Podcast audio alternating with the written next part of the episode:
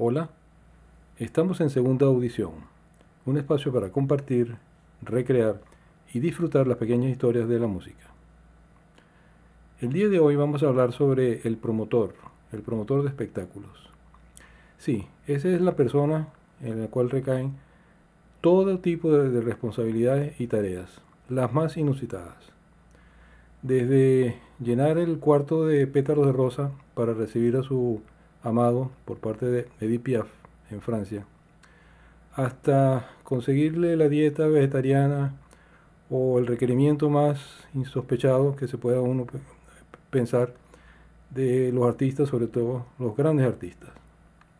Sí, el promotor es aquella persona que no solamente se, se encarga de tener la idea de presentar a alguien, sino que tiene que hacerla que eso ocurra. Tiene que conseguir los dineros, conseguir el sitio, estar dispuesto a complacer las solicitudes y vicisitudes de toda una serie de artistas, unos más y otros menos, pero todos caprichosos, en fin. Es una parte del espectáculo que no se ve, pero que está presente en todo espectáculo, en todo concierto, en toda presentación. Para complementar este tema, tengo aquí conmigo un invitado muy especial para mí. Es mi hijo menor, Mauricio, que ha tenido un par de experiencias como promotor en Estados Unidos, en el, estado de Kansas. Y bueno, quiero que sea el mismo Mauricio que nos cuente su experiencia. Mauricio, bienvenido y cuéntanos cómo fue tu incursión en este mundo del espectáculo y de la promoción de eventos. Hola padre, hola Ernesto, ¿qué tal? Mi introducción al, al mundo de la promoción de eventos fue muy eh, inesperado, fue totalmente intuitivo, porque yo estuve, yo sé, fue en Kansas, fue en Manhattan, Manhattan, Kansas, porque este, ahí fue donde yo pasé casi cinco años de mi vida, entonces conocía muchos, muchos artistas y conocía, o sea, tuve mucha oportunidad para llevar a cabo un festival. Sí, cuéntanos cómo es eso de reunir bandas y artistas solistas, eh, conformar un, orden de aparición, eh, los equipos de sonido, que están o no están, el que trae, el que no trae eh, buscar a los artistas que estén todos allí. Cuéntanos un poco, pues, el detalle, eh, la, cosa invisible que no se ve. Eh, desde mi punto de vista, o sea, desde, desde como, como, funcionó para mí, fue, yo conocí a gente que ya tenía los recursos necesarios para, para construir un evento de música. Este, incluido el talento musical, incluido los equipos musicales. Este, entonces, eh, yo conocía a un amigo, un buen amigo, un tremendo artista de, de, de, rock, este Charlie Roberts, eh, que tenía un PA system, un, equipo de sonido fuerte. Y entonces, bueno, yo tenía acceso ese, al, al, al, equipo de sonido. Y yo, al final de mi carrera este, en la universidad, yo tenía, estaba armando mi propia banda, The Bread House Band entonces, o sea, fue muy fácil para mí tener acceso a cualquier cantidad de este, equipos y etcétera, y talento, personas, eh, lugares, etcétera. Muy bien. ¿Y cómo fue el evento en sí ya una vez llegado el día? Bueno, teníamos planeado hacer una, una fiesta de, de, de graduación. Entonces, la idea es que nos íbamos a presentar nosotros solos, The Bread House Band yo como conocía a un trompetista buenísimo, Daniel Desmore, ahí de ahí mismo de la universidad, conocía a otros, otros amigos que tenían grupos de música, Parallel Path, este, Charlie Roberts también iba a tocar. Entonces todos, como a mí se me ocurrió, bueno, porque no armamos un festival? Como yo conozco a todos estos amigos, este, nos eh, tocamos nosotros, mi banda, que, que algunos nosotros también nos, nos graduamos y este y al mismo tiempo incluimos otras personas que también pueden tocar y entonces ahí eh, salió la idea de que bueno vamos a armar un, un, festival de graduación. Fui armando todos los detalles que si este toca después de este nosotros tocamos al final etcétera. Fue un, un evento inolvidable. Y sobre todo porque fue totalmente improvisado.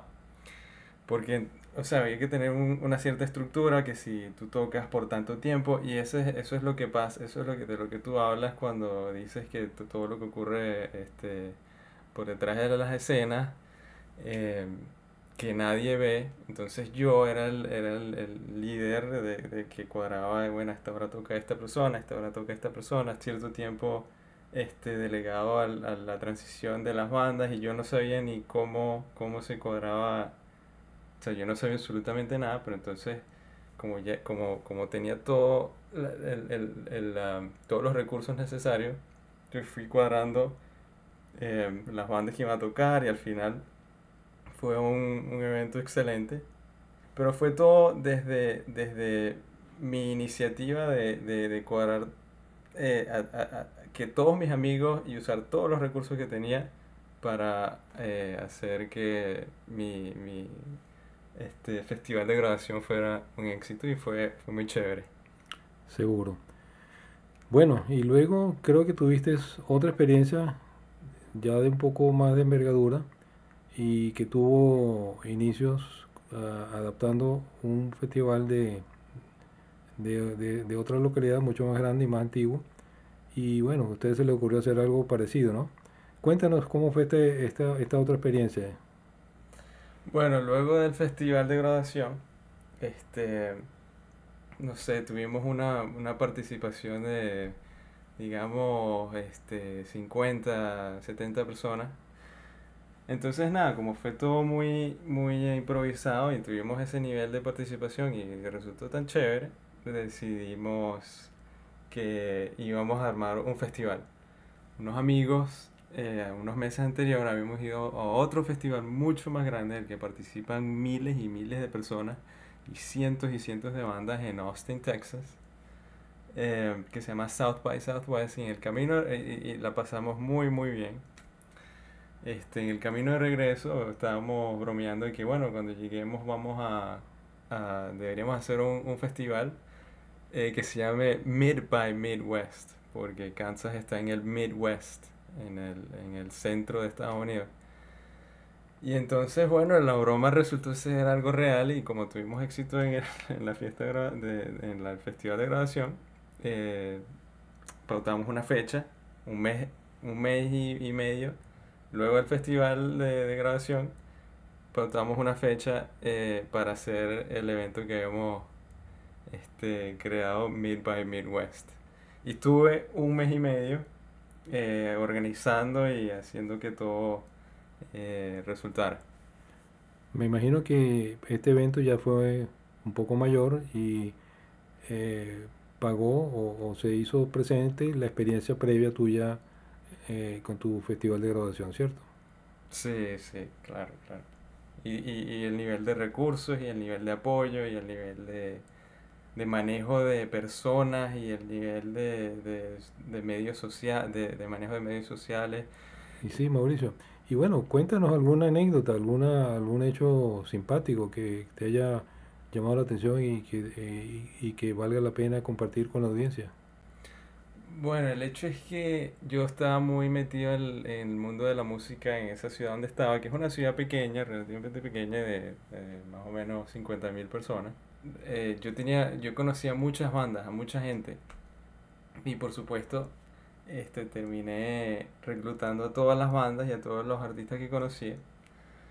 Y en un mes y medio mientras estaba cuadrando todas las cosas, eh, le pusimos como que todo un tema y tal. Este, y entonces el día del festival, como, o sea, y teníamos, eh, resultó que se convirtió en una bestia de cosas. Todo el mundo estaba hablando al respecto, todo el mundo tenía una anticipación enorme para atender al festival. Este, algo que no, nunca nos hubiésemos esperado. Este, y el día que llegó, nosotros íbamos a usar un, un, sistema de sonido muy pequeño. Pero entonces el día de la mañana del festival, a las 8 y media de la mañana, llega una, la banda que se iba a presentar al final, que habíamos cuadrado ya, llega con un trailer. No, que llega con dos trailers. Este, con puros equipos de sonido. Entonces resultó que teníamos la, el, el, la puesta en escena tenía cinco monitores, monitores de, de, audio disparando a los artistas, o sea, son cinco. Los teleprompter y todo aquello. Sí. Y luego al, al, a los lados tenemos unos, tenemos como casi dos metros de, de, de, de bocina disparando al, al, al, a la audiencia. Y, o sea, fue algo que nosotros nunca nos esperábamos. Eso salió con, totalmente de la nada. Y bueno, o sea, empezamos el, el día con el mejor equipo de sonido que tenía la ciudad. Y bueno, así fue, fue como empezó. O sea, fue una, una anécdota, una cosa que jamás nos hubiésemos esperado. Pero que, que creo que nació desde eh, la buena energía, la buena vibra, la buena uh, organización y, y, movimiento que tuvo el, el, el festival Mid by Midwest. Muy bien, este, se nota pues que en esta materia la parte humana es fundamental, como en todo, como en todo por supuesto, pero me, refiero a que es necesario no solamente contar con la parte material y medible, sino con los imprevistos, con las situaciones nuevas, con la necesidad de improvisar, de cambiar el orden de los artistas, en fin. Todo un mundo, pues, entre bastidores que no se ve, pero se siente y se y, y, conforma pues una parte fundamental del resultado final, que es la presentación de un buen espectáculo. Muchas gracias Mauricio por tu asistencia y por habernos revelado y compartido todas esas anécdotas que, que, has, que has tenido. Y bueno, si tu camino ha de seguir por allí, te deseamos el mejor de los éxitos. Le hablo Ernesto Caldera para compartir con ustedes las pequeñas historias de la música. Hasta luego.